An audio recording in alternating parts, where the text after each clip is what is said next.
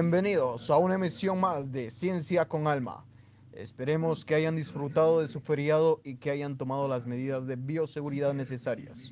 Nosotros aquí, como todos los sábados, traemos a ustedes un nuevo tema para que lo mediten en su casa. El interrogante de hoy es referente a los valores y los antivalores.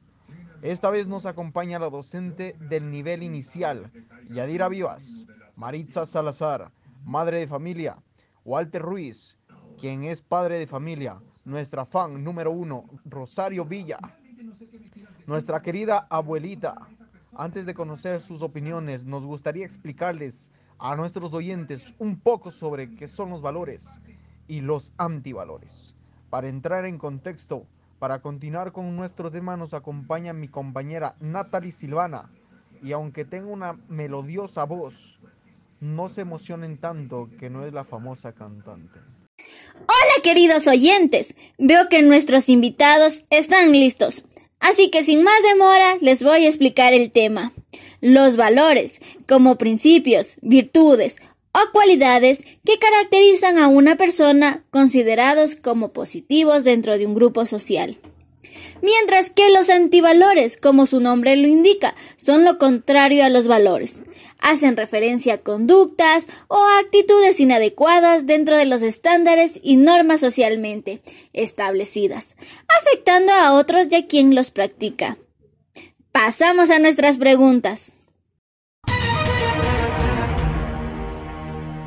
¿Dónde se aprenden los valores como algo positivo y de dónde surgen los antivalores? A mí me gustaría mencionar desde mi perspectiva que ambas son una parte de la influencia que tenemos del contexto, pues los valores positivos aparecen desde la influencia que nosotros tenemos en el hogar, en nuestra escuela, en los primeros años de vida, mientras que los antivalores también surgen de la influencia, pero muchas veces en aspectos que no son, no son positivos, pueden ser en lugares donde nuestros hijos tienen contacto con personas que no tienen los valores adecuados o que no tienen las ideologías adecuadas de cómo deben comportarse. Y es ahí donde adquieren estos antivalores. Pero cuéntenos, ¿qué piensa usted, señora Maritza? Los valores se aprende desde que tú eras pequeñita con tu familia. Tus padres te tienen que enseñar valores, a ser honesta, a ser educada, a ser, eh, a compartir las cosas con otra persona, a, no coger cosas que no son tuyas. Eh, todo eso te enseñan en dónde es en la familia. En cambio, los antivalores se aprende en la calle eh, tal vez con malas influencias que tienen nuestros hijos, amistades que no son las correctas y te llevan por el camino del mal. Claro que sí, señora Maritza, muy interesante su respuesta. A mí me gustaría también conocer un poco sobre el punto de vista de la señora Rosario, por favor. Los valores se adquieren en, en casa, no podemos decir que cada familia es igual la importancia que le, que le van a dar al valor como respeto, pues cada madre o padre o abuela impulsa a sus seres queridos a que se formen como ellos. Los, los antivalores también se adquieren en casa. A veces actuamos de mala manera y las demás personas captan esas acciones y las repiten. Aunque también cuando salimos de casa las amistades nos enseñan muchos valores y antivalores.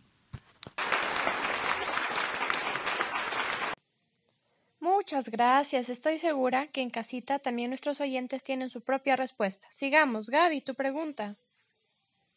De acuerdo a su experiencia y perspectiva, ¿por qué es necesaria una convivencia basada en valores? Comencemos con Yadira. Cuéntenos, profe, ¿cuál es su opinión?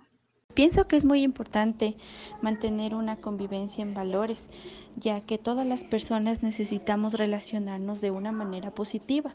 Y si no es así, pues esto nos afectaría emocionalmente a nosotros, y más en el caso de los niños, ya que eh, puede haber hasta un rechazo por parte de sus compañeros. Es por esto que la, docente debe estar muy pendiente siempre de, eh, de este tipo de comportamientos de los niños, ya que podemos encontrar un antivalor atrás de esto. Gracias. Los valores rigen en cierta medida la sociedad. Son los pilares para una convivencia armónica donde se respete los propios derechos y los de otros. Pero también está aquí Walter, que nos quiere dar su comentario del tema. Adelante, por favor.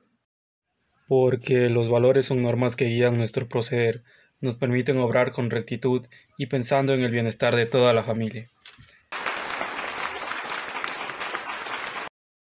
Agradecemos sus respuestas. Definitivamente es un tema muy importante. Continuamos con la siguiente pregunta. Gracias, Gaby. La siguiente pregunta es, ¿cuáles son los valores que no deberían perderse en nuestra sociedad y por qué? Y para comenzar con esta pregunta súper importante, vamos a comenzar con la respuesta de nuestra fan número uno, Rosario. ¿Qué nos dice usted? Qué difícil es hablar hoy en día de la sociedad. Veo muchas cosas que pasan y recuerdos que antes no era así. Me da mucha nostalgia, pero para mí en la sociedad no debe faltar. La honestidad, la honestidad necesitamos personas honestas, leales, que no traicionen a los demás y ni, y ni a, mismo, a ellos mismos. Sin duda, escuchar a Rosario es una experiencia gratificante. Tanto aquí en cabina, en casita, mi persona nos ha hecho recordar un poco a nuestros abuelos, a nuestras abuelas, que con mucha pena lo dicen. La sociedad de ahora es tan complicada. Qué difícil es prender una televisión y ver tantas cosas que están pasando. Pero a todo esto, ¿será que los antivalores están dominando nuestra sociedad? Sin embargo, nuestra querida mamita también nos va a dar a conocer su punto de vista. Los valores que debemos mantener en la sociedad son la igualdad, porque todas las personas somos iguales, sin distinción de raza ni posición económica. La honestidad, porque si permitimos vivir en una sociedad llena de mentiras, cada quien va a buscar su beneficio y eso nos termina perjudicándonos a todos. La empatía, porque debemos aprender a poner en el lugar de otros y ayudarlos. El respeto, porque debemos tratar a todos con eh, cordialidad, sin importar la edad. La honradez, porque debe haber justicia en nuestra sociedad. Y la solidaridad, porque siempre necesitamos ayudar a otras personas, una mano amiga. Gracias por su respuesta respecto al tema, pero no se mueva de ahí, que todavía nos queda grandes interrogantes por responder. ¿Cómo actuaría usted ante la presencia de un antivalor? ¿Cuál sería su recomendación más eficaz para medirlo? Para esta pregunta tenemos un punto de vista profesional. Yadira, usted que está encargada de niños en una edad crítica, donde los pequeños están entendiendo el mundo, ¿qué nos dice al respecto? De la presencia de un antivalor, yo recomendaría hablar primero con la familia del niño o niña involucrado, ya que es importante conocer el origen de este antivalor. Después de realizar una reflexión con la familia, podemos trabajar conjuntamente para poder eliminar esto que, que no hace bien ni al niño ni a la familia. Por lo tanto, la, docente o el docente debe aplicar algunos recursos, como son cuentos, juegos, donde el niño pueda darse cuenta de, de lo que está haciendo mal y de esta manera poder eliminar totalmente este antivalor.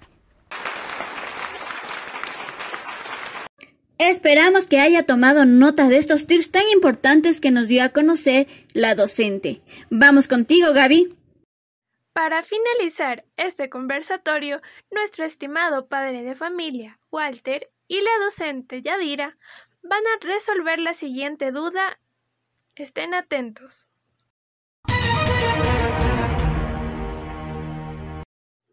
¿Cuándo un valor se convierte en antivalor? Por favor, su respuesta, Walter. Cuando nuestros actos afectan a otros con tal de lograr lo que uno desea, por ejemplo, el respeto se transforma en el irrespeto en el momento en que las reglas establecidas son ignoradas. Gracias. Continuamos con la participación de Yadira.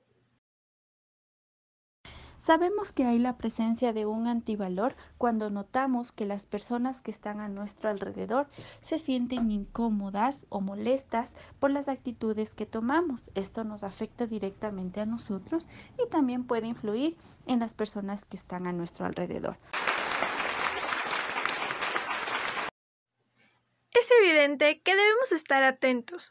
Quizá la línea que separa un valor de un antivalor puede ser muy fina y debemos saber cuándo y cómo actuar para evitar que algún miembro de nuestra familia, estudiante o incluso nosotros mismos podamos incurrir en comportamientos poco éticos y que perjudiquen en gran medida a quienes nos rodean. Pasamos contigo, ya. Agradecemos a nuestra audiencia. Esperamos la siguiente semana para una emisión más con un nuevo tema. Y no lo olviden, la pandemia aún no ha terminado. Quédate en casa Sintonicen en su canal. Hasta una próxima emisión.